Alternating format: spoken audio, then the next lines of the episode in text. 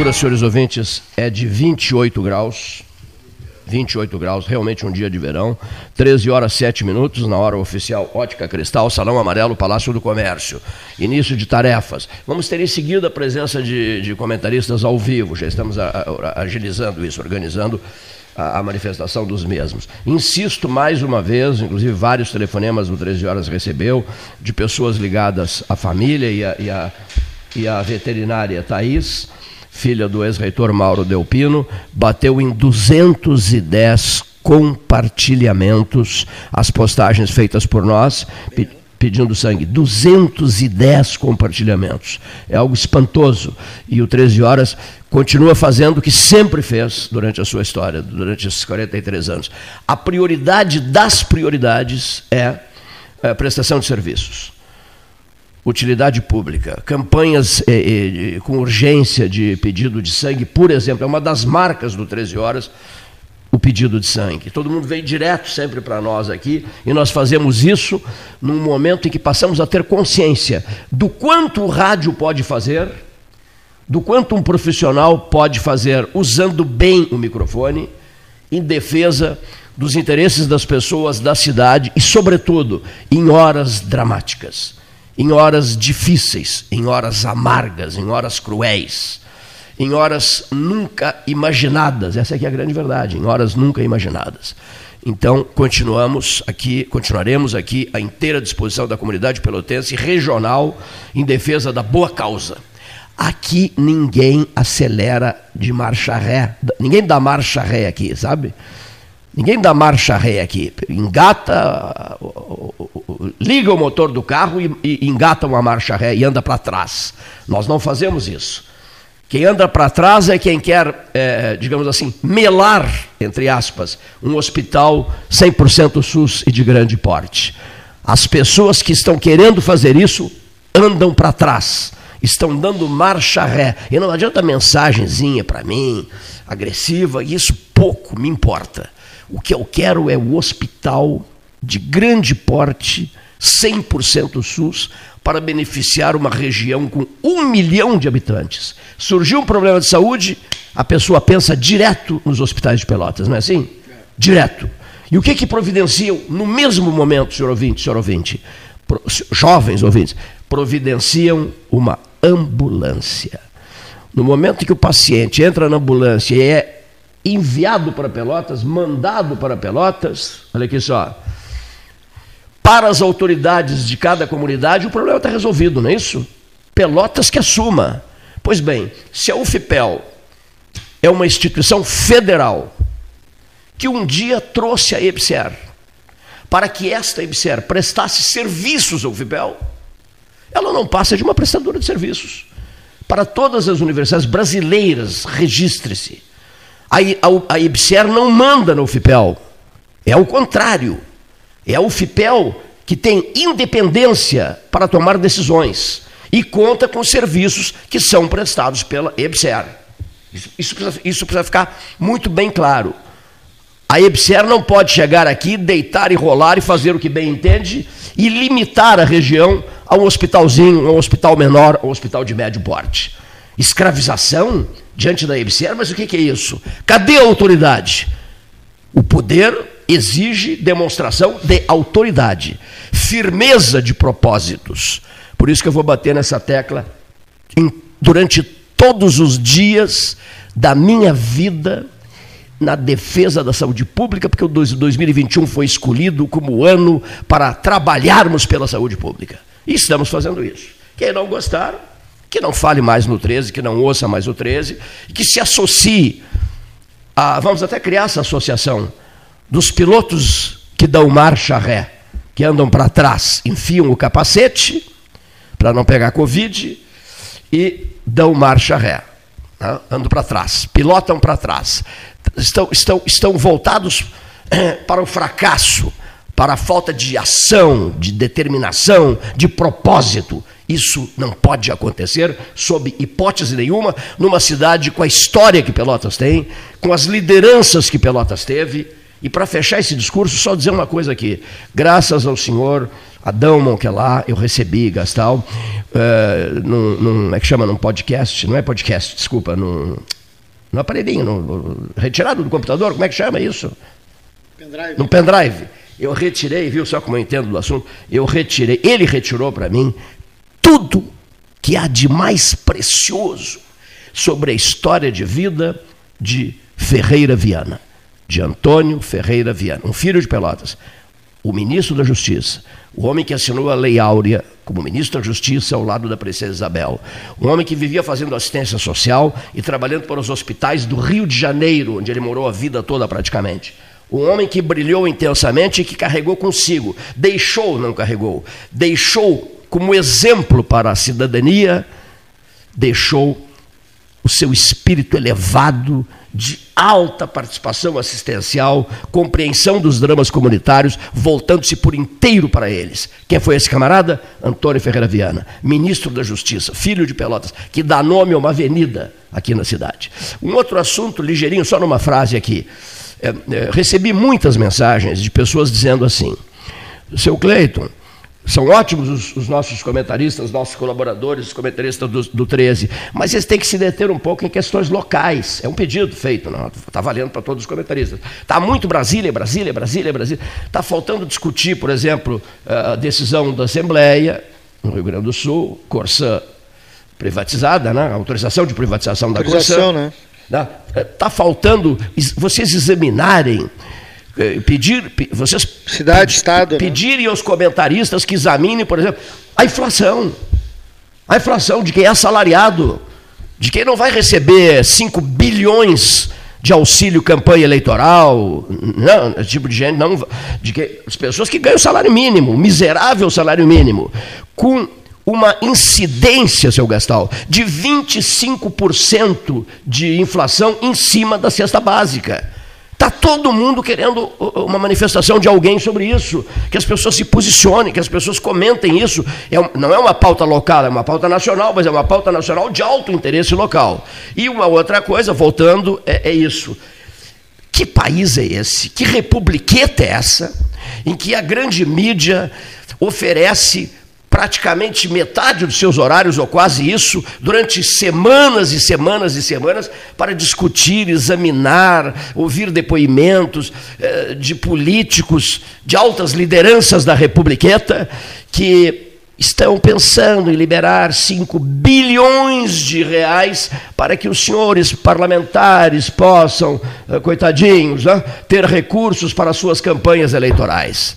Diante, e, e, e, e dizem isso, Dizem isso com a maior, com a maior, digamos assim, insensatez, com o maior é, o sinal de, de, de, de, preocupação que possam magoar alguém, ferir alguém, ferir suscetibilidades de assalariados. Porque são os assalariados, a começar pelo salário mínimo, os que elegem essas pessoas. É o salário mínimo que elege quem fica brigando por 5 bilhões para fazer campanhazinha eleitoral. Com esse festival de, de facilidades que há hoje, redes sociais, não precisa, para que esse dinheiro todo, meu Deus do céu? Então o cidadão está absolutamente indignado. Essa indignação sua, seu Cleito, desse momento, ela retrata o que eu converso nas ruas.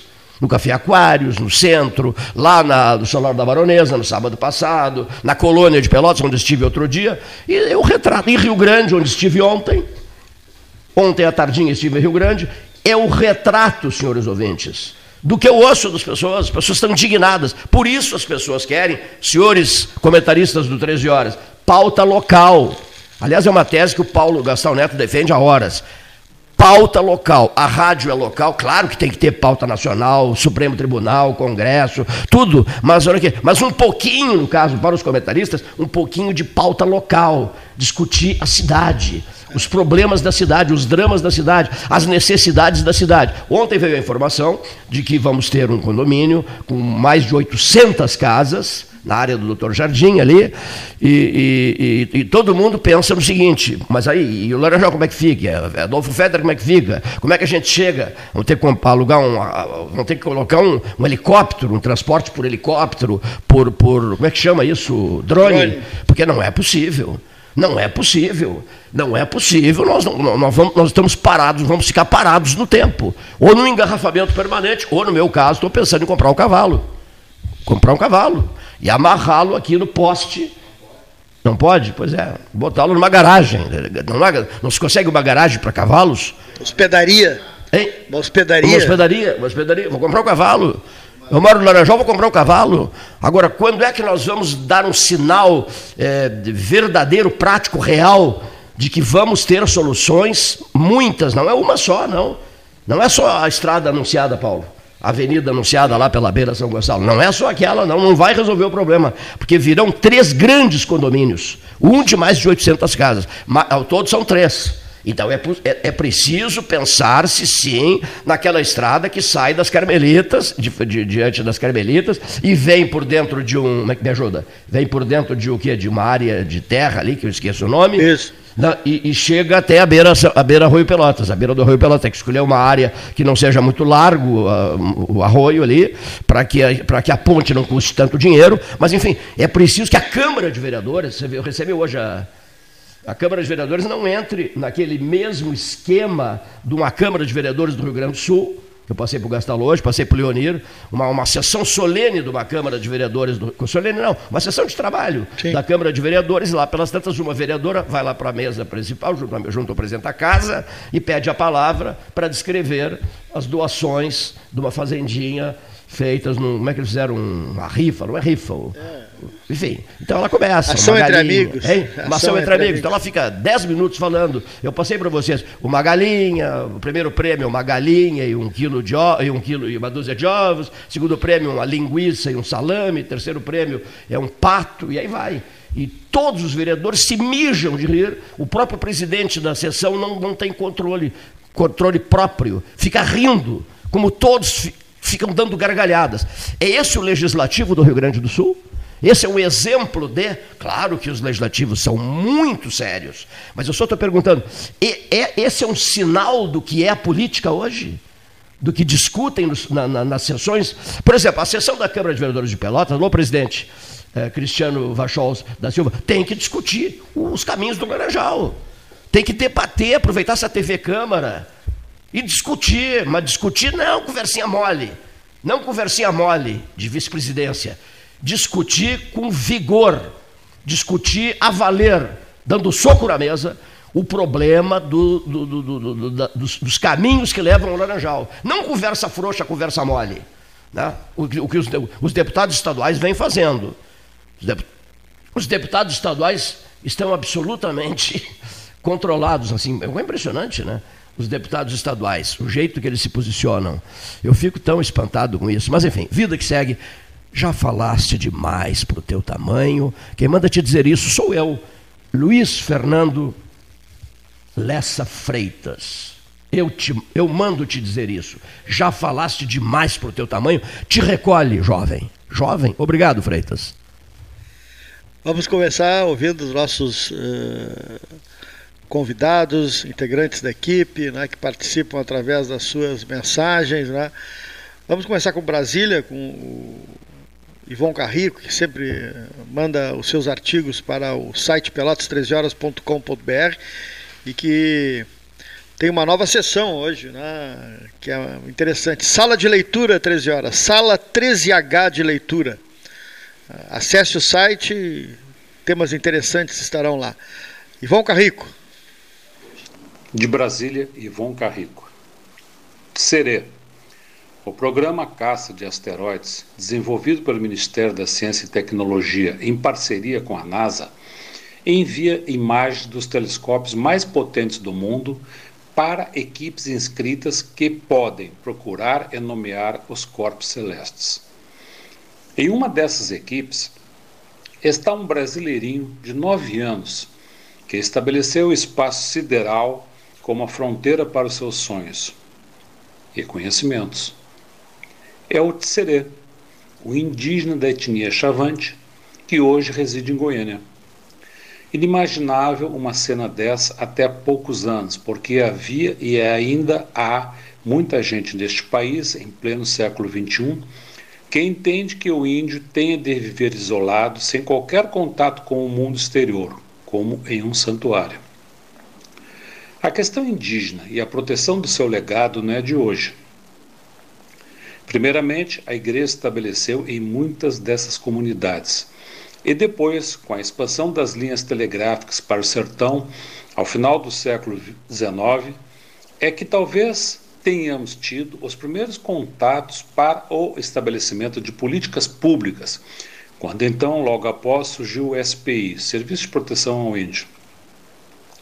De lá para cá, tivemos avanço e retrocesso, porque se insiste nessa questão quase ideológica entre integrar ou manter isolados nossos índios. Na própria FUNAI há esse dilema onde antropólogos não se entendem. Por sua vez, o STF torna mais confusa e conturbada a questão, como nesse polêmico marco temporal acerca da demarcação de terras indígenas. Por força do exercício profissional na administração federal, trabalhei quatro longos anos na Amazônia, no início da década de 1980, e pude verificar em loco essa realidade. Também integrei após o corpo funcional da, da FUNAI. Isto posto, entendo que não pode essa questão se circunscrever tão somente ao aspecto fundiário. Não estou aqui negando o direito à e ou à demarcação das terras indígenas. Esse que é importante. Mas mais relevante é o Estado brasileiro, sem aviltar os valores e a cultura indígena, estabelecer e consolidar políticas públicas para a efetiva integração desse povo. Caso contrário, nosso serê não poderá continuar a sonhar tão alto, onde para ele o céu é o limite. Obrigado, Ivon, direto de Brasília. Ramacés Hartwig, nosso integrante da equipe, agora de Brasília para Rio Grande. Boa tarde, Pelotas, 13 horas. Nosso Palácio da Política, da política do P maiúsculo, do bem-estar social e comunitário. Aos prezados Cleiton, Gastal e Leonir e todos os demais membros virtuais, a minha cordial saudação. Falo-vos desde a cidade noiva do mar de Rio Grande, cidade irmã e gêmea de Pelotas e de toda a região sul, que somos uma só. Quero abordar dois assuntos. Em primeiro lugar, a nossa situação do Covid na cidade já está praticamente diminuída. A graça, com a graça de Deus, as mortes têm diminuído muito e a contaminação também, ao mesmo tempo que aumenta a vacina e agora já se fala na terceira dose. Mas em segundo lugar, meus amigos e amigas, aqui em Rio Grande temos o Comirat, Comitê Municipal de Imigrantes, Refugiados, Apátridas e Transeuntes e a Paróquia do Salvador, com outros órgãos da comunidade, participa também deste comitê. Temos acolhido e trabalhado com a questão dos senegaleses, que são esses vendedores ambulantes, a maioria deles os negros que estão nas nossas ruas e calçadas, os haitianos também, que também são negros, e a diferença é que os senegaleses estão normalmente nas ruas vendendo como camelôs ambulantes, os haitianos já estão empregados aqui em algumas indústrias em Rio Grande, mas agora temos uma grande leva de venezuelanos e esses vêm com as suas famílias. Entram lá pela fronteira norte do Brasil, vêm até Brasília de ônibus e de lá são distribuídos pelo Brasil e de Porto Alegre tem vindo para Rio Grande. Já temos em torno de 15 famílias aqui na cidade. Isso nos preocupa, porque eles têm crianças que estão fora da escola, precisam agilizar documentação cujas taxas são muito caras, muito uh, uh, valorizadas assim no sentido de que eles não têm condição, evidente, não é? São estrangeiros, são migrantes. Então temos acolhido essas pessoas. E esse fenômeno, e é aí que me preocupo, me preocupo também, lá com o fenômeno da migração dos afegãos e afegãs, que agora vão se espalhar pelo mundo, ou vão tentar pelo menos, após a derrocada vergonhosa, a saída vergonhosa dos Estados Unidos, abandonando aquele país, aquela pátria, penso eu que em piores condições do que quando a invadiram, porque agora o povo está sem rumo, sem norte, e o Talibã e avançou já e avança, inclusive os Estados Unidos, deixando equipamentos uh, uh, de guerra, né? tanques, aviões, helicópteros e armamento. Não precisava nada melhor para o Talibã reforçar a sua atitude e outros grupos mais radicais ainda que têm aparecido. Com certeza preocupa-me sobremaneira as crianças e entre elas as meninas e as mulheres, porque serão as mais perseguidas, as mais segregadas ainda, impedidas de ir à escola, de votar, até de caminhar na rua se estiverem sozinhas. Por isso, esses migrantes afegãos estão invadindo os países uh, de fronteira, Síria, Turquia, Irã, Iraque, mas numa situação muito constrangedora, porque esses países também já estão construindo muros para não terem acesso os afegãos refugiados. É uma vergonha a ONU assistir, assistir tudo isso de braços cruzados. É uma vergonha para os Estados Unidos fazer o que fez, tal qual no Vietnã, e agora pior ainda, porque abandona um país ao seu bel prazer. Entretanto, penso que ainda acima de tudo, precisamos continuar preocupados com esses movimentos mundiais que infelizmente tendem a crescer e aqui na América Latina também. Que Deus da vida, da justiça e da verdade nos acompanhe e nos ilumine um caminho para um futuro melhor livres da pandemia, mas também com justiça e amor. Um abraço.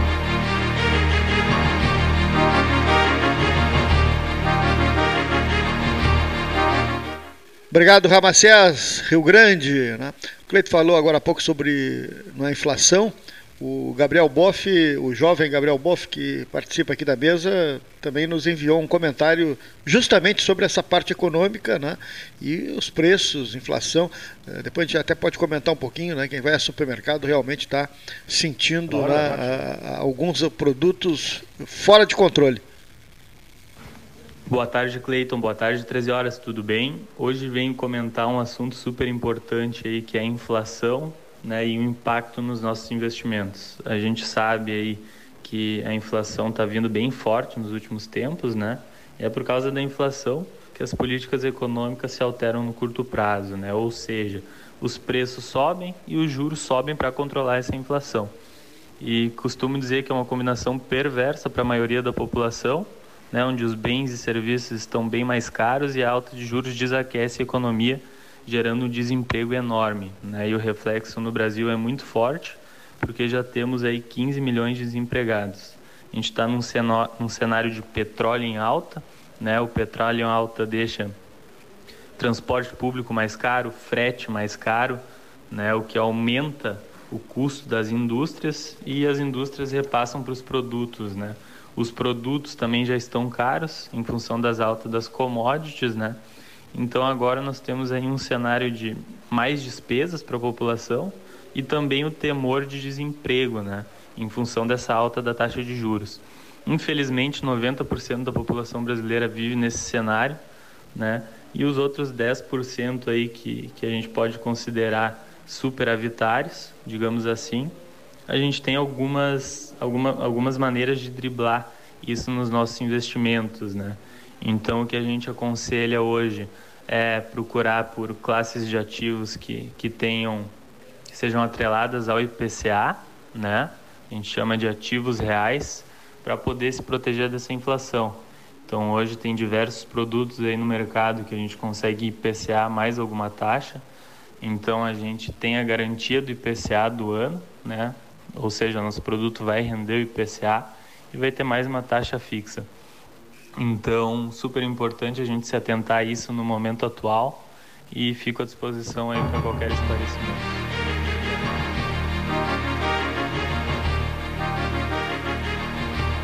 Associação Comercial de Pelotas é um dos órgãos mais antigos do país sempre em defesa da classe empresarial, com uma história marcada pela transparência e pelo compromisso com seus associados. Faça parte do nosso quadro de sócios. A ACP está localizada no edifício Palácio do Comércio, Rua 7 de Setembro 274, telefone 3028 1541, com o ramal 200.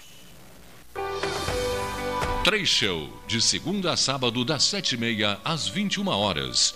Domingos e feriados, das sete e meia às 13 horas. Horário exclusivo ao grupo de risco, das sete e meia às oito e meia.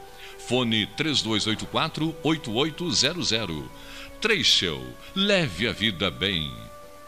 Show Delivery. Acessou, clicou, chegou. A SPO ampliou e inovou. Há 40 anos prestando serviços em arquitetura e construção. Agora também é consultoria imobiliária especializada. As tendências no mercado de imóveis, projeções, prospecções, oportunidades e as melhores estratégias e logísticas de compra e venda. Mande um WhatsApp para 53 98117 8685 ou ligue para 53 3028 9944 e converse com a equipe SPO. Aquarela Tintas, uma empresa com equipes especializadas em Pelotas, Rio Grande e Porto Alegre. Aquarela Tintas, Rua General Osório, 1259. Telefone 3225 5000 e também na Avenida Dom Pedro I, telefone 3281 1714 Aquarela Tintas. Dar valor é acreditar, apoiar e impulsionar. O Badesul dá valor para o Rio Grande e seus empreendedores crescerem. Por isso, oferecemos consultoria e soluções financeiras de longo prazo para quem produz no setor público ou privado, de todos os tamanhos e segmentos, de produtores rurais a startups. O Badesul valoriza você. Conte sempre com a gente. Governo do Rio Grande do Sul. Novas façanhas. Ferragem Sanches, Barros Cassal 16, Arial. Fone 3228 4188 de segunda a sábado, das 8 às 12 e das 13h30 às 18h30. Material hidráulico, material elétrico, tintas, vernizes, tinners, máquinas serra mármore, furadeiras, cimento cola e ferragem em geral. Ferragem Sanches, Barros Cassal 16, Arial. Promoção Eu Acredito. Você passa no crédito. Banrisul e Mastercard fazem acontecer. 100 mil reais em prêmios, mais mentoria financeira para tirar seus planos do papel. E mais, centenas de prêmios para você agarrar no site da promoção. Atenção pro passo a passo. Cadastre-se no site da promoção. Jogue na máquina de prêmios sempre que usar seu cartão de crédito Banrisul Mastercard, independentemente do valor. Cadastre-se em euacredito.banrisul.com.br. Tu conhece aquele ditado, né? Em terra de vacinados, quem usa máscara é rei. Bah, muito boa. E essa então? Mais vale uma máscara no rosto do que duas no pulso. Perfeito. Espero que as pessoas entendam, né? Usar máscara devia ser mais popular do que qualquer ditado. Tchê, a máscara é fundamental no combate ao coronavírus, mesmo se tu já se vacinou. Afinal, quem vê máscara, vê coração. Proteja quem você ama. Uma iniciativa, a Prefeitura de Pelotas e Ecosul. Para não sofrer, é preciso saber viver. E saber viver, hoje, é evitar aglomerações, usar máscara, higienizar as mãos constantemente, manter o distanciamento e fazer tudo para proteger você e os outros. Para salvar vidas, as prefeituras da Zona Sul, desde o início da pandemia, realizaram muito e vão continuar trabalhando incansavelmente no combate ao coronavírus. Mas você precisa também continuar fazendo a sua parte. E lembre-se, vacina boa é vacina no braço. Fique atento ao calendário de vacinação e tome as duas doses. Assim, juntos, vamos vencer essa luta. A Zona Sul, Associação dos Municípios da Zona Sul. Suba no caixote do Café Aquário para debater a duplicação da BR-116. Quer comprar, vender ou alugar? A Imobiliária Pelota é a parceira ideal para a realização dos seus desejos. Opções inovadoras de atendimento a qualquer hora e em qualquer lugar. WhatsApp, visita remota, tour virtual, contrato digital e outras ferramentas seguras e práticas para você fechar negócio sem precisar sair de casa. Na Imobiliária Pelota, os sonhos não param. Acesse www.pelotaimoveis.com.br WhatsApp 991 11 7432 Chega de disputar o sono com o seu colchão. Escolha ter uma noite divina com essas promoções. Conjunto Box Casal Atena, conforto macio com molas pocket ensacadas em 12 vezes de 165. Conjunto Box Casal Era, conforto firme com molas Max Spring, também em 12 vezes de 165. Tudo com pronta entrega. É só na Life Sleep Comfort, em Pelotas, Rio Grande e Porto Alegre. Mais internet pelo mesmo preço, com a velocidade que só a fibra ótica garante. Plano de 200 mega agora é 300 mega. Plano de 400 mega agora 500 mega. Polvo, a internet múltipla, 3199 4000. Genovese Vinhos, Delicateces, produtos de marca, a qualidade de sempre. Ligue 3225 7775, Doutor Amarante 526. Visite a sua Genovese Vinhos.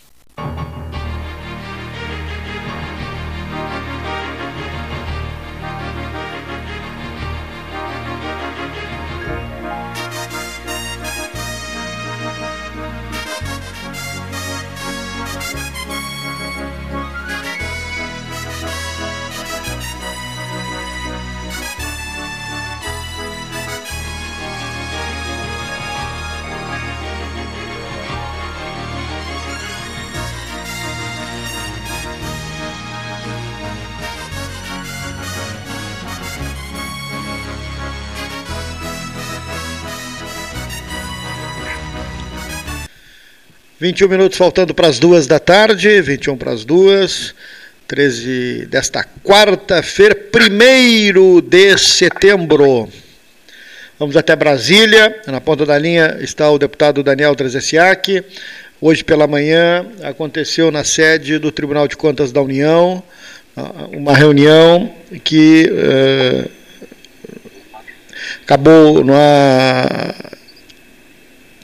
determinando algumas questões relacionadas né, a uma auditoria né, que uh, precisa ser concluída, né, iniciada há mais tempo pelo deputado federal Marcel Van Hatten, que comenta seguidamente aqui no programa, juntamente com o prefeito de Rio Grande, Fábio Branco, na época deputado estadual, e também né, sobre uma medida cautelar né, que ingressou né, para tentar questionar essa, essas novas tarifas de pedágio que estão vigorando desde a semana passada. O, o deputado esteve reunido com o ministro Nardes, né, também com o ministro uh, Ramiro Carreiro. Boa tarde, deputado Daniel. Boa tarde, Paulo Gastal, Cleiton Rocha. É um prazer poder estar aqui conversando com os amigos no 13 horas, nessa pauta tão importante que é tem tudo a ver com desenvolvimento econômico, com geração de emprego, com quem passa no pedágio e até quem não passa, porque a gente paga há muitos anos o preço do retrocesso, da falta de investimento. Muitas vezes, né, Gastal e Cleiton, nos, nos, é questionado, ah, por que, que Pelotas não tem indústria? Por que, que não tem mais empresas em Pelotas e na região sul? Muito em função de pauta como essa, de uma tarifa muito alta de pedágio, um contrato ultrapassado, um modelo muito antigo que não cabe mais nos dias de hoje. É um contrato que começou lá em 1998 e que teve um aditivo em 2003. Ou seja, nós vamos ficar com essa empresa que administra as rodovias, com a Ecosul, até 2026. Então é um contrato, como eu disse, ultrapassado. E nós, além de pagarmos a tarifa mais cara do estado do Rio Grande do Sul, ainda tivemos na semana passada a surpresa da NTT, Agência Nacional de Transporte Terrestre, de autorizar um reajuste de quase 8%, ou seja, reajustar a tarifa mais cara do estado do Rio Grande do Sul. E os 12,30 que já era caro, a tarifa básica se tornou ainda mais caro, R$ 12,90 a tarifa básica para automóveis. Então são dois movimentos importantes. O primeiro que iniciou em 2019 com então o deputado estadual Fábio Branco, hoje prefeito do município do Rio Grande, e junto com meu colega Marcel Van Hatten, que faz parte aí com um pedido de auditoria. Essa auditoria ainda não foi concluída, porque essa auditoria tiveram recursos, recursos da NTT e recursos da própria Ecosul. E hoje, nessa reunião no Tribunal de Contas da União, o ministro Nardes salientou que vai dar o seu parecer, seu julgamento em no máximo 60 dias a respeito desses recursos dessa auditoria. E o outro movimento que nós fizemos, assim como fizemos ano passado, fizemos agora também. Eu ingressei na semana passada no Tribunal de Contas da União com uma petição, com uma medida cautelar para barrar, para suspender o aumento de pedágio de quase 8%. Ah, e esse foi designado o ministro Raimundo Carreiro. E o ministro disse que no máximo duas semanas vai dar o seu parecer. Torcemos e queremos que o parecer seja para suspender esse reajuste de 8%. Aí, suspendendo, obviamente, de forma imediata, nós voltamos à tarifa básica de R$ 12,30.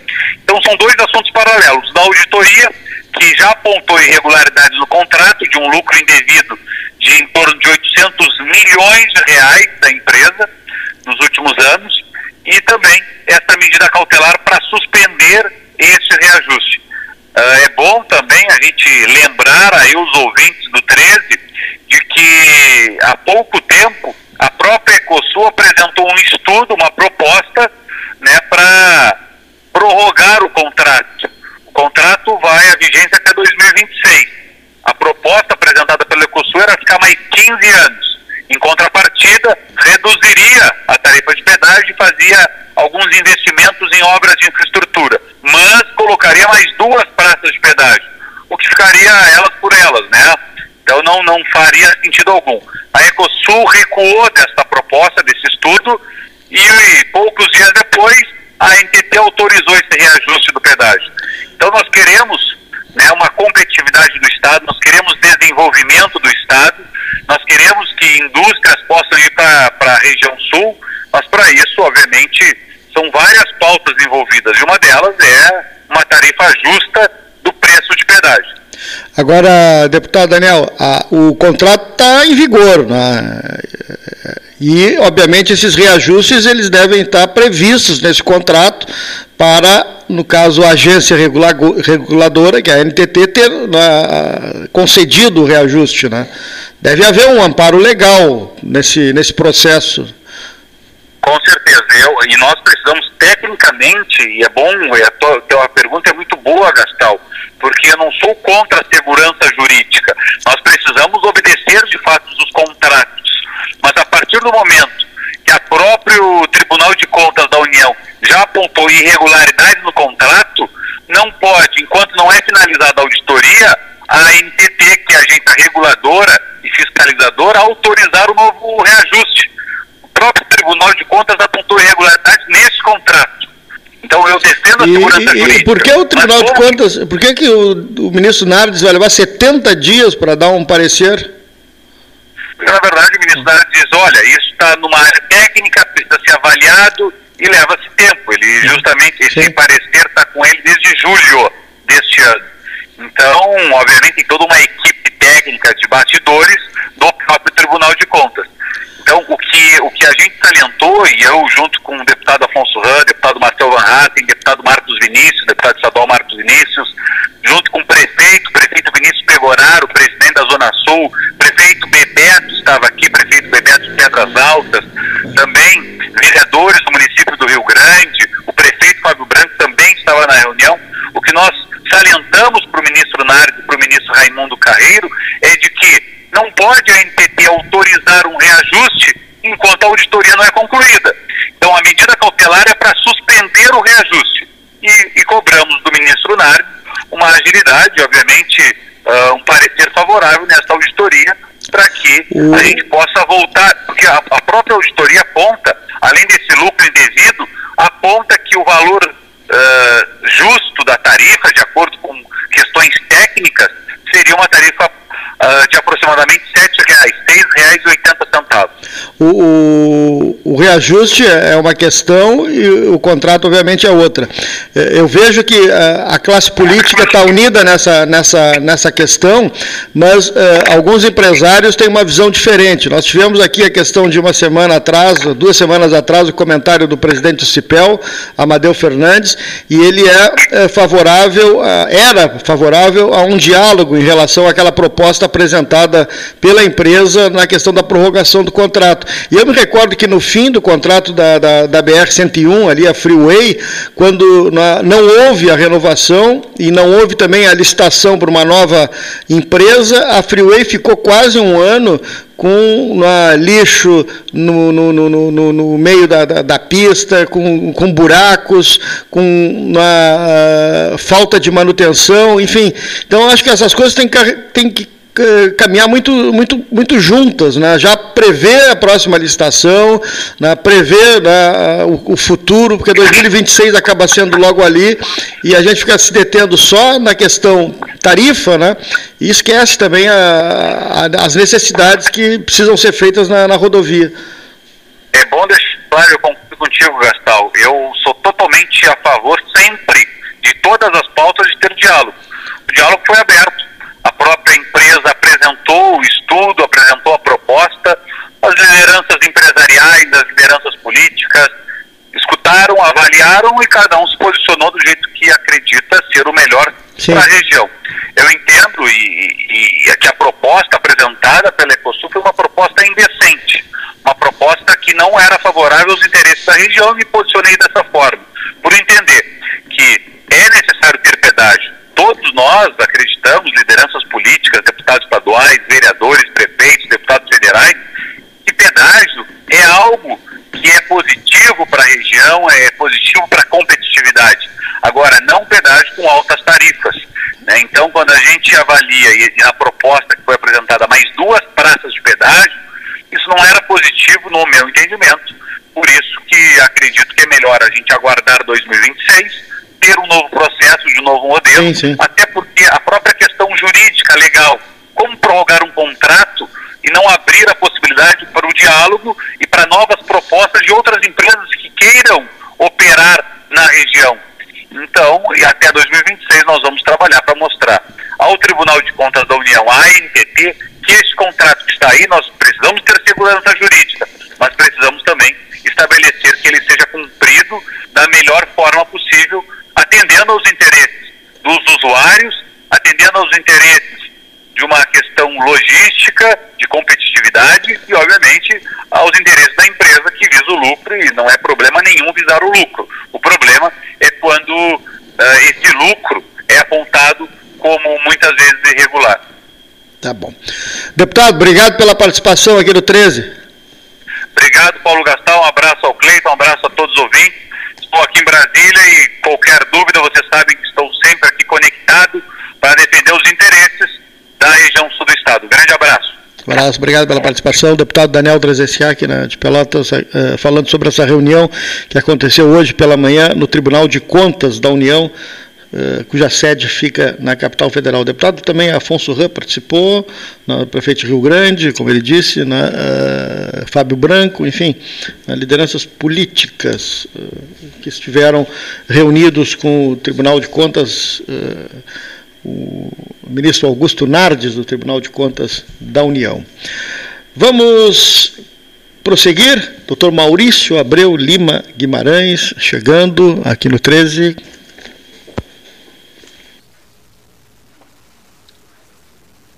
Boa tarde, senhores ouvintes do programa Pelotas 13 Horas. Nossa saudação aos jornalistas Cleiton Rocha e Paulo Gastal Neto. Também nossa saudação a Leonir Bádio. Ah, senhores ouvintes, é muito singular o momento em que vivemos. Para aqueles que apreciam as manifestações sobre o Apocalipse de João, temos a certeza de vivemos páginas finais de um grande livro onde haverá de haver, sem sombra de dúvidas, a separação do joio do trigo. É impossível conviver em sociedade com elementos cujo propósito maior não é construir nada, mas pelo contrário, destruir tudo, produzir o caos e, como consequência deste caos, a insegurança, a violência e, acima de tudo, o esquecimento de todos os deveres, porque se invertem todos os valores quando se vive em momentos singulares como este. A arte se nota no ser humano uma intolerância injustificável. Por qualquer motivo, é razão para manifestações de contrariedade e não de contrariedade do ponto de vista de um diálogo, mas acima de tudo da violência verbal, onde as criaturas não conseguem mais conviver em sociedade de uma maneira educada e principalmente querem defender aqueles que julgam serem os seus direitos, se esquecendo que para cumprir direito há necessidade de cumprir antes deveres. Esses momentos, por exemplo, são incríveis e mais uma vez somos obrigados a falar num aspecto extremamente escuro do momento em que vivemos na sociedade brasileira, que é exatamente o Supremo Tribunal Federal. Que deveria ser o órgão defensor de todos os direitos, no entanto, restringe os direitos, desobedece à Constituição, a um desrespeito nítido constitucional, incursiona através de seus membros em manifestações ideológicas com proveitos de eleições. E, na verdade, nós nos perguntamos a quem interessa tudo isto, porque isso só leva a um princípio que é a destruição da sociedade. Quando nós observamos a manifestação de juristas ilustres como o Dr. Ives Gandra, que faz a sua manifestação a respeito de que o, o Supremo não poderia tentar legislar o, o, Supremo não é um órgão executivo, é um órgão de julgamento e precisa obedecer às normas constitucionais. Quando observamos o doutor Modesto Carvalhosa, de foro privilegiado, manifestar a sua preocupação e ao dizer com muita clareza, está dito na manifestação dele, que o Supremo protege os corruptos, solta os bandidos e desobedece à Constituição, nós, cidadãos brasileiros, ficamos extremamente preocupados. Quando observamos o jornalista Cláudio Humberto, num, num, num programa de, em 17 de 8 de 2021, chamado Diário do Poder, receber Eike Batista, que diz e deixa registrado o seguinte: eu paguei para o ministro Faquim, para Rosa Weber, para Toffoli, Lewandowski, Gilmar Mendes e etc, etc, e alguns ex-presidentes da República. O que é que nós, cidadãos brasileiros, que queremos a ordem, queremos o direito constitucional, mas queremos, acima de tudo, que sejam obedecidos os padrões não só de ética, mas de moralidade, o que é que nós podemos pensar? O que é que nós podemos fazer? Continuar omissos, estacionados ou exigir, sem sombra de dúvidas, as modificações necessárias, porque será impossível conviver o joio e o trigo, porque quando ocorrer a colheita, como é que fica? Terá que se separar o joio, evidentemente, do trigo.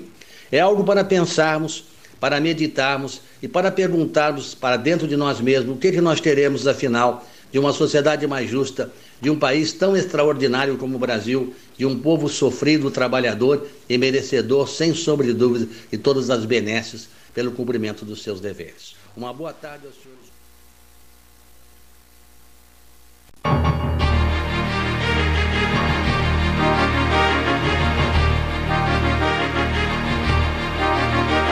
Maurício, obrigado ao doutor Maurício Guimarães, na, aqui no 13. Temos também na Raul Ferreira, direto de Porto Alegre, jornalista.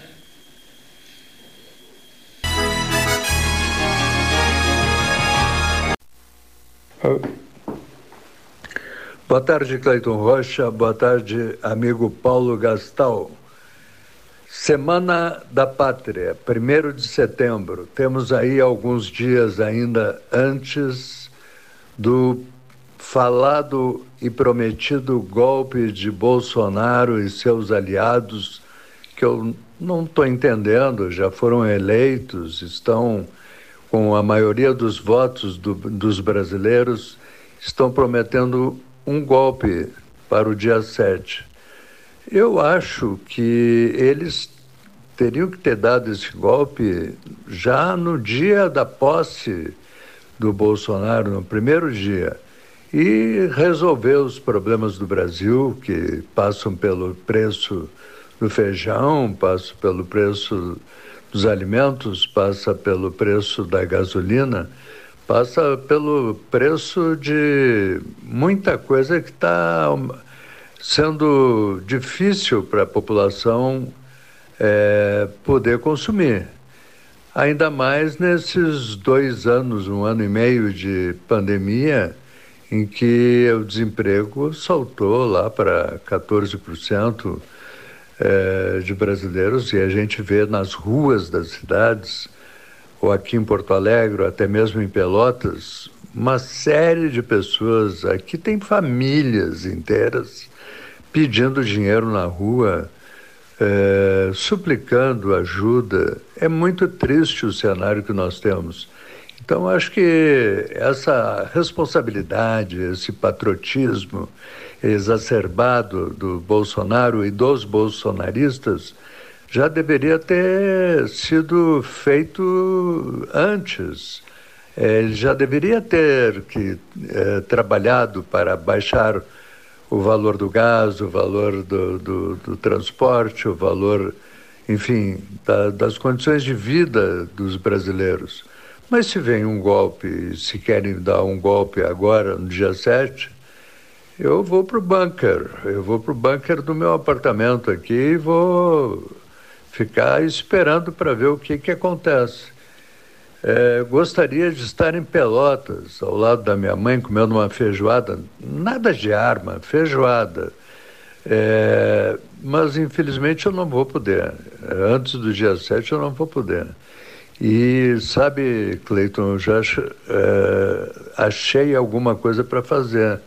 Se de fato vier o golpe no dia 7 de setembro, eu vou juntar meus, minhas roupas e tal, vou pegar minha mala e vou para Paris, que é uma cidade parecida com Pelotas, e vou pegar um barquinho e andar pelo Rio Sena, em Paris, é, levando turistas de um lado para o outro, de um lado para outro.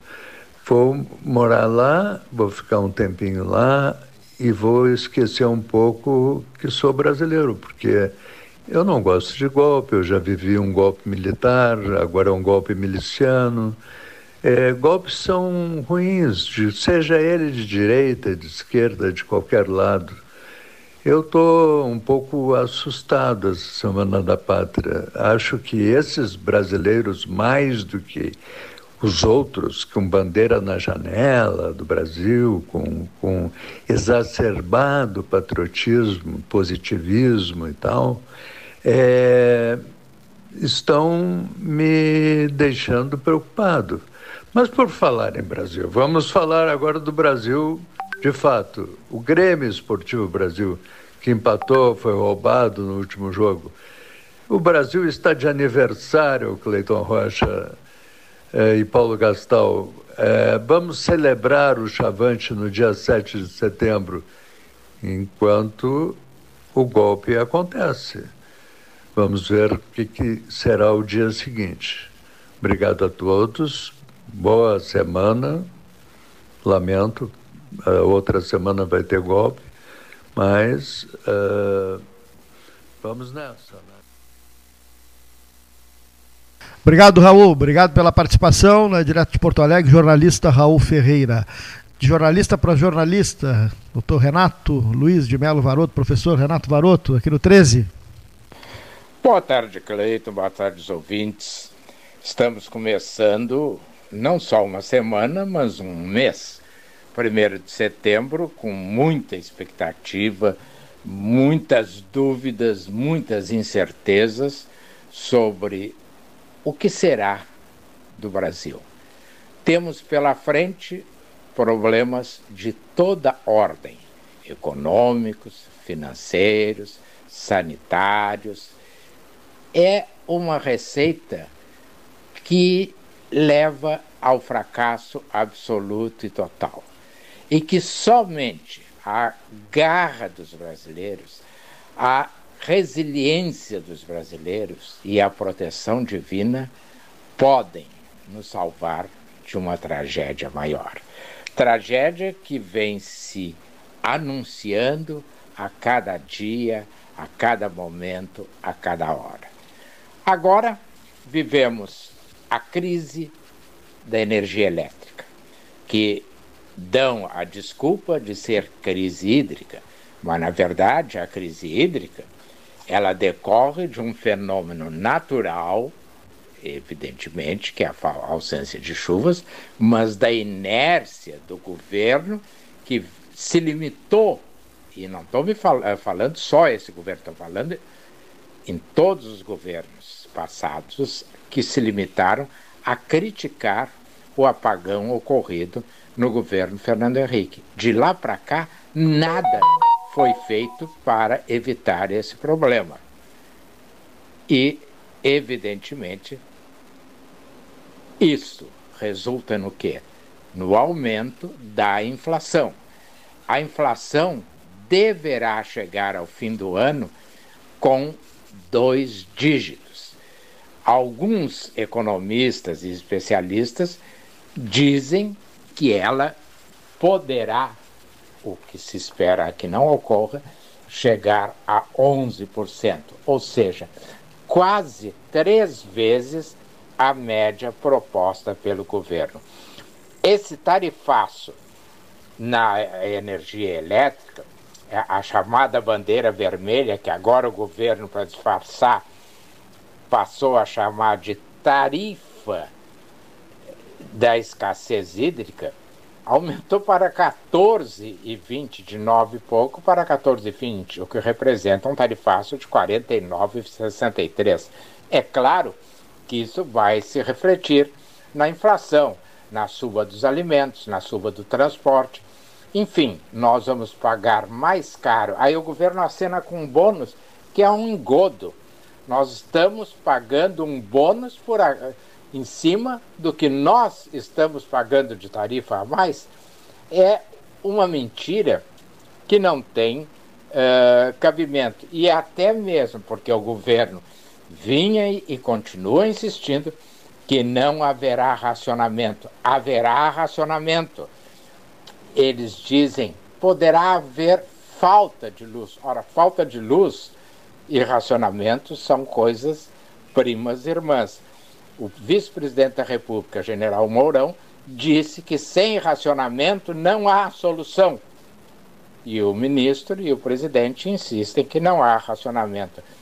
Não há um único economista, a não ser a turma do Paulo Guedes, que não preveja inflação de dois dígitos. Isso representa uma tragédia se nós considerarmos que o salário mínimo vai subir apenas a inflação. O servidor público não vai reter nem a inflação reposta. O Bolsa Família não vai ter nem a inflação reposta. Em, em síntese, nós estamos a cada dia mais pobres e cada dia numa questão mais complicada para manter a economia, no mínimo, saudável, não fortalecida, mas saudável, e nós em condições de comermos o feijão, aquele feijão que o presidente quer que nós abramos mão para comprar fuzis. E como se tudo isso não bastasse, a Delta vem se estendendo no Rio Grande do Sul e agora já surge na Colômbia uma nova cepa chamada de Mu, e que não é atingida por nenhuma das vacinas que existem. No mais, vamos esperar que a primavera chegue.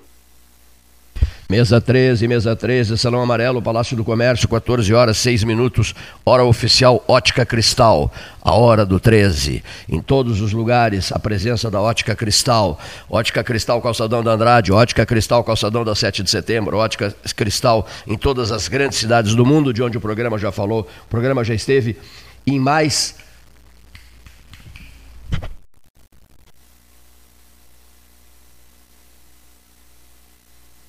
perdão, perdão. O programa já esteve em mais de 50 países, graças a Deus. Conheça o mundo antes de deixá-lo. Mais internet pelo mesmo preço, com a velocidade que sua fibra ótica garante. Plano de 200 megabytes agora 300 mega, plano de 400 megabytes agora 500 mega. Polvo 3199 4000. O telefone Polvo da mesa 13. Trecho, todo mundo visitando Trecho frequentando Trecho, porque Trecho Delivery, acessou, clicou, chegou. Diz que 32848810, Trecho leve a vida bem, Trecho a partir, é, a partir do domingo passado, né? desde o domingo passado, né? com, o no, com o novo horário de atendimento, das 8 da manhã até as 19 horas, valendo mesmo, além dos domingos, para os feriados. Fer Fernando Osório, 4842. 32848810, Trecho Delivery ao lado do 13, cuidando da memória de Pelotas. Mas não é só da memória que Trecho Delivery está cuidando aqui no sétimo andar do Palácio do Comércio. Está cuidando da saúde das pessoas também. Mantendo esse microfone aberto para que a gente mantenha o discurso firme pra, para que a gente prossiga com o discurso firme de ninguém tem o direito de dar marcha ré. Ninguém tem o direito de dar marcha ré quando as questões são saúde pública, estão voltadas, quando estiverem voltadas para a saúde pública. E significa que é preciso andar para frente, não de marcha ré. E o hospital 100% SUS tem que ter a capacidade máxima. Esse hospital novo da Universidade Federal de Pelotas, que vem sendo projetado, trabalhado, idealizado, executado aos poucos, devagar se vai ao longe, desde 2010, senhoras e senhores ouvintes. Muito bem, já falou demais, de novo, olha aqui, ó, vamos, vamos, dar, vamos dar sequência aqui com a manifestação do professor Marcos Siqueira da Cunha, mesa 13, Palácio do Comércio, Salão Amarelo. Boa tarde, Cleiton. Boa tarde, amigos de Pelotas 13 horas. Ontem, a Assembleia Legislativa, por 33 votos a 19, aprovou a proposta de privatização da Companhia Rio Grandense de Saneamento, a Corsã. Antes, lá em junho, uma PEC, o governador Eduardo Leite já tinha retirado a necessidade de plebiscito para a venda de estatais. Aqui em Pelotas, quando foi prefeito, no dia 29 de dezembro, faltando poucos dias para terminar o seu mandato, em 2016, ele propôs, em regime de urgência, a privatização do esgoto do Sanep. E aqui eu era ainda vereador, na Comissão de Constituição e Justiça, eu levantei essa objeção, dizendo que precisaria passar por um plebiscito, ou seja, precisaria ouvir a população para a privatização na área de saneamento básico em Pelotas. A lei orgânica do município de Pelotas diz isso, não pode haver privatização na área de saneamento básico sem ouvir a população através de plebiscito.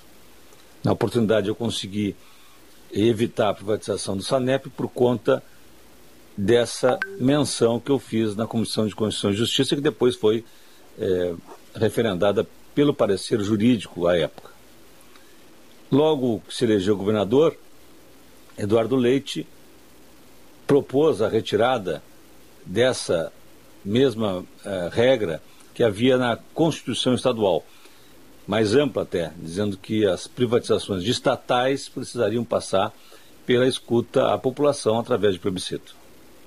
No caso do, do governador Eduardo Leite, o mais grave até, eu entendo, que durante a campanha eleitoral, muito acirrada no confronto com Sartori, um dos trunfos, vamos dizer assim, de Eduardo Leite foi conseguir votos, e votos aí que foram decisivos para a sua eleição, dizendo publicamente que não faria a privatização da Corsã, que não, não privatizaria o Banrisul.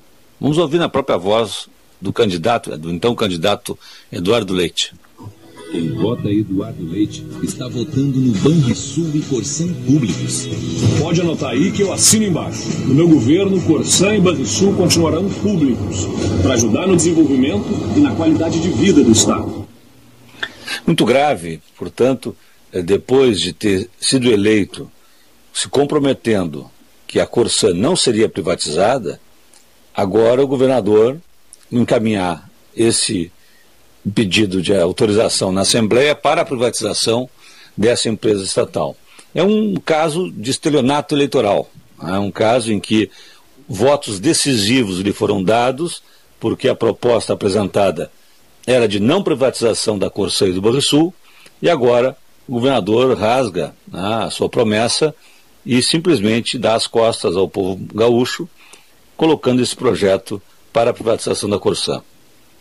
Para além disso, a privatização de um serviço eh, de monopólio, como é o, o caso do, da Corsã, de fornecimento de água e de esgoto, é uma tarefa que se presta exatamente para atividade estatal. Não há como fazer concorrência entre empresas privadas de distribuição de água e de esgoto. Não dá para colocar um cano do lado do outro, dis disputando qual vai ser o melhor fornecimento, o mais barato, o mais econômico, o melhor para a população. É típica tarefa de monopólio. Nós vamos ter aí a transferência do monopólio público, de uma empresa pública superavitária, diga-se de passagem, a Corsã ela tem feito investimentos de monta porque tem tido lucro, uma empresa lucrativa, e essa empresa vai ser transferida para uma, uma empresa privada, que vai ter que ter remuneração do seu lucro, vai ter que ter, além de prestar serviço eh, de fornecimento de água e esgoto, vai ter que eh, ter garantido o seu lucro sem concorrência. Essa é uma questão que eu acho que é relevante quando nós pensamos em eh, distribuição de energia elétrica, quando nós pensamos em distribuição de água, de esgoto, de serviços básicos fundamentais que não se prestam para a concorrência e, portanto, não têm um caráter positivo, vamos dizer assim, que a concorrência pode oferecer sob o ponto de vista de competição entre empresas privadas que vão buscar maior eficiência e, e ter então é, vamos dizer, a preferência do consumidor. Nesse caso, não há como ter concorrência. Portanto, nós vamos ter uma substituição do monopólio público por um monopólio privado, que já é muito ruim para a sociedade gaúcha. Nós vamos ficar dependentes eh, de uma empresa privada para eh, o desenvolvimento do Estado do Rio Grande do Sul. Nós vamos olhar na história que, exatamente por falta de investimentos eh, privados, nós tivemos as principais empresas públicas criadas no Rio Grande do Sul. Lá no, no governo Brizola, em 1959, exatamente porque a Boyden Share norte-americana, distribuidora de energia elétrica, não quis avançar na eletrificação rural, Leonel Brizola criou a CE. Lá atrás, porque a telefonia, a ITT norte-americana, não queria também levar a, a telefonia rural, Leonel Brizola criou a nossa a companhia a CRT, por, por conta exatamente de que as empresas privadas, visando a sua lucratividade, elas não têm interesse em fazer investimentos em áreas que não lhe deem retorno. Serviços essenciais como esses precisam estar na mão do Estado, bem gerenciados, gerenciados por pessoas que têm interesse em que as empresas do Estado funcionem bem. O que nós temos visto, no entanto, é que sucessivos governantes assumiram a direção do Estado do Rio Grande do Sul interessados em não administrar bem as empresas públicas e não fazer com que elas sejam realmente eficientes para conseguir, privatizando, contentar os seus apoiadores, os seus patrocinadores. Infelizmente, a história se repete. Nós estamos, estamos diante aí de uma situação eh, de estelionato eleitoral do governador eh, Eduardo Leite, que prometeu não privatizar a Corsã e ganhou votos e ganhou a eleição do Sartori dizendo isso, e agora parece que interessado somente na sua candidatura a presidente da República, faz qualquer coisa, rasga inclusive as suas promessas para contentar os seus patrocinadores ouvintes do 13, dando sequência à programação de hoje, hora oficial Ótica Cristal, são agora 14 horas e 16 minutos. Vamos dar um pulo ao Distrito Federal, à cidade de Brasília, onde se encontra Luiz Ricardo Lanzetta, jornalista. Olá, Cleiton. Olá, Gastal, ou todos os ouvintes do programa Pelotas 13 horas, né? Estamos mais uma vez transmitindo diretamente do nosso cercadinho do Palácio do Crepúsculo. Agora está né, tá ficando cada vez mais caro o nosso espaço, pois sem horário de verão vamos pagar uma taxa a mais para clarear o ambiente e as ideias. A extinção do horário de verão foi uma das poucas conquistas do governo Bolsonaro e tem sido uma ajuda para a conta de luz ficar mais cara e a inflação nos engolir um pouco mais. Mas vamos a alguns tópicos do dia a dia. Ao se retirar do Afeganistão, o presidente Biden diz que os Estados Unidos não invadirão mais nenhum território para refazer países. Reconhece que assim procedem há mais de 100 anos. Ainda há tropas americanas em dezenas de lugares pelo mundo e, para lembrar, a paz na Coreia, em função da guerra começou há 70 anos, ainda não foi assinada. Hoje, podemos ter na CPI do genocídio a apresentação de um motoboy levando bombas na garupa. Até que ponto um solitário entregador prejudicará o efeito das motocicletas, agora cada vez mais frequentes e em dias de expediente? A Batalha dos Banqueiros. Em nome do governo, a Caixa e o Banco do Brasil abriram uma guerra contra os bancos privados do país que são seus sócios em vários negócios e produtos. O presidente da Caixa fez ameaças diretas aos bancos, prometendo expulsá-los dos negócios do governo. Tudo por causa de um manifesto a favor da paz na terra aos homens de boa vontade. Mas inócuo impossível. Se fosse um fora Bolsonaro, o presidente da Caixa virava um black box e incendiaria toda a Avenida Paulista, né?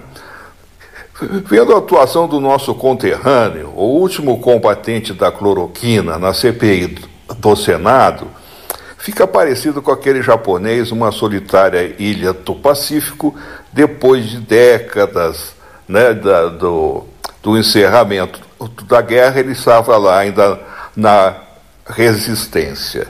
Em função disso, eu fico pensando: será que os maragatos, os valentes maragatos gaúchos, ainda podem usar o lenço vermelho no pescoço ou devem pedir autorização a um certo capitão bagunceiro? Estou de olho no próximo 20 de setembro, daqui do Palácio do Crepúsculo. Saudades do pôr do sol no Laranjal. Ricardo Lanzetta está fazendo um trabalho extraordinário de pesquisa. Eu estou ajudando, né? ele me pediu apoio. Eu estou entusiasmadíssimo, empolgadíssimo com o assunto. É José López Rega, El Brujo, o homem que descobriu Maria Estela Martins de Perón numa casa de danças na cidade do Panamá e a levou para Madrid e apresentou para Perón, e Perón se apaixonou por ela e voltaram para a Argentina, e Perón concorre à presidência e a coloca de candidata a vice, e ela se elege. Mas quem a descobre no estado do Panamá é José López Rega, que esteve no exílio em Uruguaiana, Rio Grande do Sul. Então López Rega passa a ser no governo Perón e depois, a partir da morte do Perón, com o poder supremo da Isabelita, o homem mais poderoso da República Argentina. E o Perón, e o Perón não, e o, e o López Rega tem relações com o Rio Grande do Sul, com Uruguaiana, com o Laranjal e com Florianópolis. O trabalho que está sendo feito, eu estou ajudando na pesquisa, estou mergulhando em textos durante a madrugada. Está me ajudando muito nisso o Adão Monquelá, o brilhante Adão Monquelá, porque nós precisamos é, mergulhar de cabeça na vida da, da Isabelita Peron. Né? E o Monquelá tem maravilhas, preciosidades. O Gustavo Aical de São Paulo também me ajudando. Vários amigos, né, pessoas entusiasmadas, entusiasmadas com, leituras e com textos, com questões políticas, com histórias e, impactantes como essa da Isabelita Perón, que virou presidente da Argentina, uma dançarina do estado do Panamá, vira, né, ao acaso, presidente da Argentina. Luiz Ricardo Lanzetta fazendo maravilhas em relação a isso. Ele está de volta, não, não com o pudim de laranja, que não há não há em Pelotas quem faça um pudim de laranja melhor que o dele. Mas como comentarista, dedicado, amigo de décadas do Salão Amarelo da Turma do 13, ele é da Turma do 13, ele se chama Silvio Chaigar. Prezados Cleiton Rocha e Paulo Gastal, prezados amigos e ouvintes do programa Pelotas 13 Horas, Usos e costumes, modos de ser e viver em sociedade por mais alternativos que possam parecer, em algum momento se chocam, colidem com tudo aquilo de cultura e de conhecimento acumulado em uma sociedade. Existem, por certo, lugares mais distantes e até paradisíacos, onde as exigências de uma vida cotidiana com ritmo e a diversidade material, como as verificadas nas cidades centrais e altamente densificadas, ainda podem servir de refúgio excêntrico e, por isso mesmo, caríssimo para almas descoladas e alheias às questões mais prementes, para um conjunto maior da sociedade que não tem como escapar da monotonia cotidiana, recheada de factoides distrativos da realidade dura e cruel.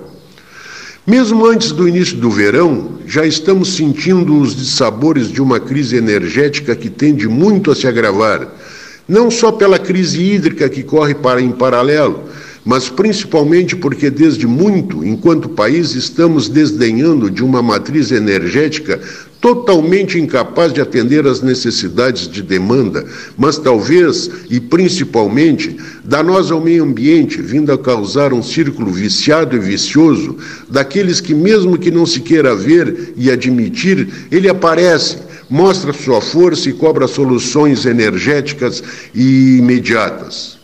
Por isso, devemos todos estar preparados para possíveis racionamentos no fornecimento de energia elétrica. Por isso, devemos todos estar preparados para pagar altas somas na conta de energia elétrica a ser cotada pelo preço do quilowatt-hora diário.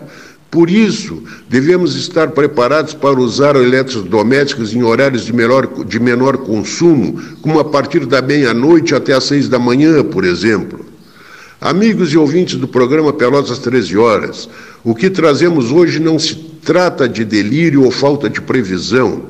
Para comprovar, basta estar atento ao valor da sua conta de energia elétrica e observar o que já está acontecendo em muitos países centro-europeus ou aqui na vizinha Buenos Aires, por exemplo, dependente do Rio Paraná. Talvez uma das formas de mistigar tudo isso seja deixarmos de lado os negacionismos e implantarmos o quanto antes o que por aqui se costuma chamar de horário de verão, assim como tomar decisões, eh, outras medidas que diminuam o consumo de energia elétrica durante o dia. A conta vem e vem salgada. Um abraço a todos, muito obrigado por mais esse espaço. Mesa 13, dando um pulo a Florianópolis, em Santa Catarina, onde encontra-se Roberto Antônio Camargo Veronês. Boa tarde, Cleiton. Boa tarde, Paulo Gastal. Boa tarde, Leonir. Boa tarde, ouvintes do 13 Horas da Rádio Universidade Católica. Desejo saúde a todos, que todos estejam bem. Senhoras e senhores, é, muito se escuta é, agora que se aproxima o feriado do 7 de setembro né, das manifestações é, que vão ocorrer no dia 7, é, praticamente em todas as capitais do país.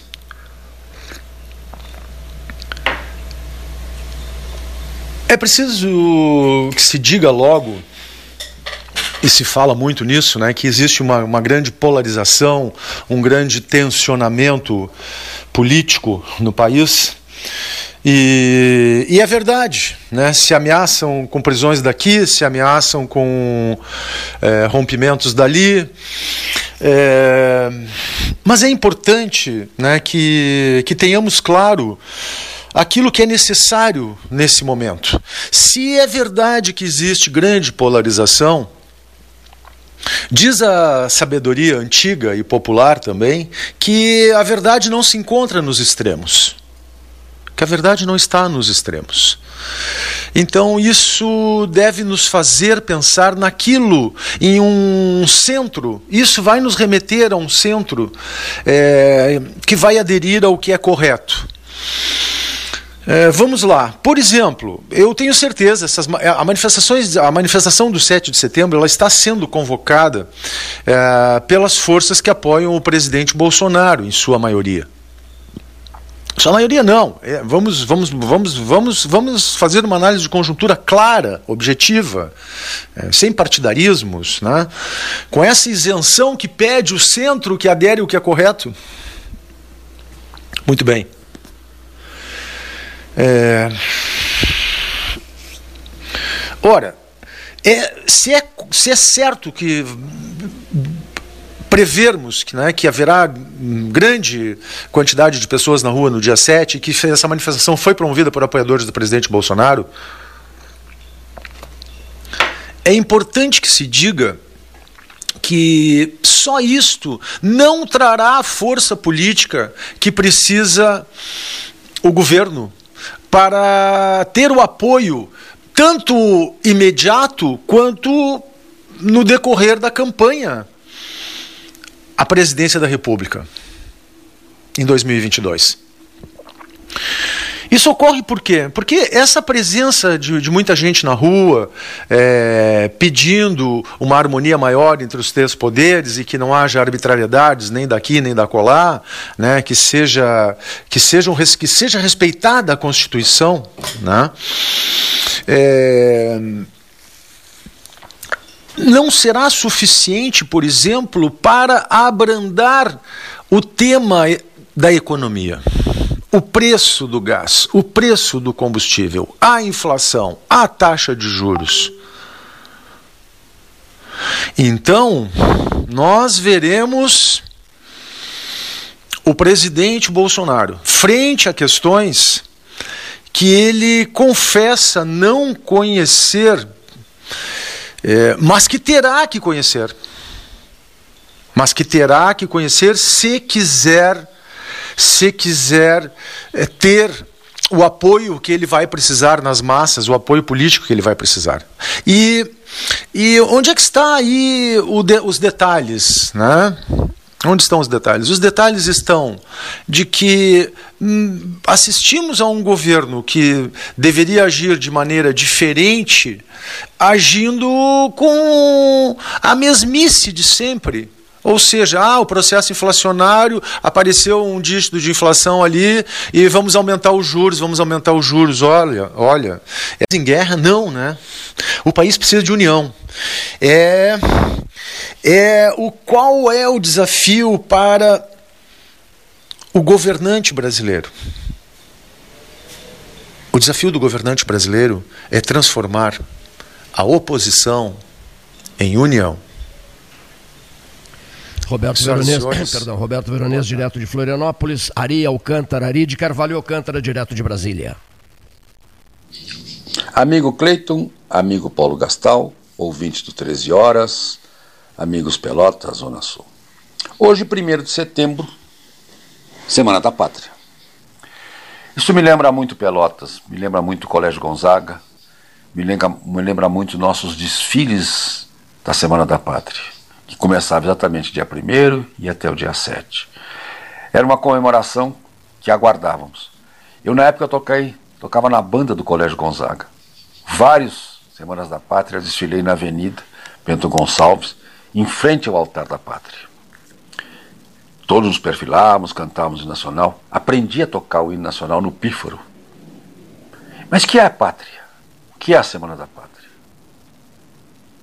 A pátria é a família é o nosso bem-estar. É o pai, é a mãe, os nossos filhos, nossos amigos, a rua que nós andamos. Tudo que nós convivemos é a nossa pátria. O nosso patrimônio é a liberdade de ser católico, evangélico, umbandista. É a liberdade de ser homem, mulher, homossexual. A pátria é aquilo que nós construímos. É o amor que temos pelos nossos semelhantes. É olhar o nosso meio ambiente e dizer: nós construímos isto, nós preservamos isto. A pátria somos todos nós. Ao andarmos na rua e vermos uma pessoa, sabemos que é um patrício, um patriota, alguém com quem nós dividimos o nosso patrimônio nacional. A pátria somos todos nós. A pátria é a liberdade de ganhar dinheiro, de perder dinheiro. A pátria é a liberdade de trabalhar, de ser inteligente ou nem tanto, de ser artista, de ser sensível, de ouvir uma música. A pátria é tudo. A pátria é um ambiente onde vivemos. É aquilo que nós construímos. É aquilo que construíram por nós, os nossos antepassados. Tudo que nós vivemos é a nossa pátria. E a ela dedicamos aquilo que nós temos de melhor, é o nosso carinho, o nosso amor. Então, ao olharmos uma bandeira, nós estamos vendo tudo isso. Nós vemos as nossas tradições, o que nós desejamos para o futuro. Então, a Semana da Pátria se comemora isto.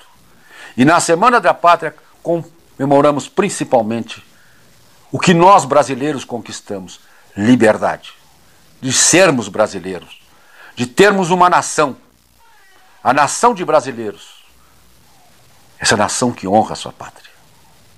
Então, pátria, patrimônio. Patrimônio não é ter uma casa, um automóvel. Patrimônio é ter uma vida. Patrimônio é ter amigos. Patrimônio é ter uma perspectiva que vamos deixar aos nossos descendentes futuro. Então é isso que nós comemoramos na Semana da Pátria. Quando desfilamos, desfilávamos à época, meninos, nós víamos o futuro da pátria aquilo que nossos antepassados nos deixaram com a independência. A pátria não é o Estado, não é o Supremo Tribunal Federal, não é a Câmara dos Deputados. Esses são os instrumentos que nós brasileiros utilizamos para preservar a nossa nação, para preservarmos a nossa pátria. Todo o Estado é um instrumento a serviço da cidadania, do cidadão. Então, vamos comemorar a Semana da Pátria. Vamos comemorar que somos brasileiros, que somos irmãos, somos amigos, temos liberdade. Vamos comemorar o nosso patriotismo, olhando para o nosso semelhante, para o nosso amigo e dizermos: somos todos brasileiros, temos um futuro que nós construímos e vamos continuar a construir. Muito obrigado, amigo Cleiton, obrigado aos ouvintes de Pelotas.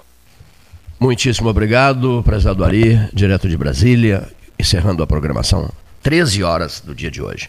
Foi criada a sala de leitura, sala 13H de leitura. O doutor Gilson da Silva Orley, o senhor gostou? Ele foi quem propôs isso há muito tempo. Sala 13H de leitura. Né? a partir de agora, escreva sobre o que você anda lendo, o livro que você anda lendo e tal, está lendo, está, tá se deliciando com um determinado livro, etc, etc. Eu não vivo sem livro, eu não vivo sem rádio, eu não vivo sem livro, eu não vivo sem silêncio. Eu preciso de muito silêncio, por isso que eu estou escrevendo muito durante a madrugada. A madrugada silenciosa. Você consegue se concentrar e preparar os seus textos, dar os seus recados, alguns contundentes que incomodam, etc e tal, mas faz parte do jogo, outros mais poéticos, enfim em sintonia com a vida, com essa primavera que se aproxima, com o sucesso da campanha Pelotas Verde, Frutífera e Multicolorida, com o 22 de setembro que se aproxima, com esses últimos quatro meses, hoje, 1 de setembro de 2021. Senhor ouvinte, senhor ouvinte, quatro meses nos separam de 2022. Impressionante isso, né? Quatro meses nos separam de 2022. Eu não estou acreditando ainda no significado desta frase. Gratíssimo a todos. Até amanhã.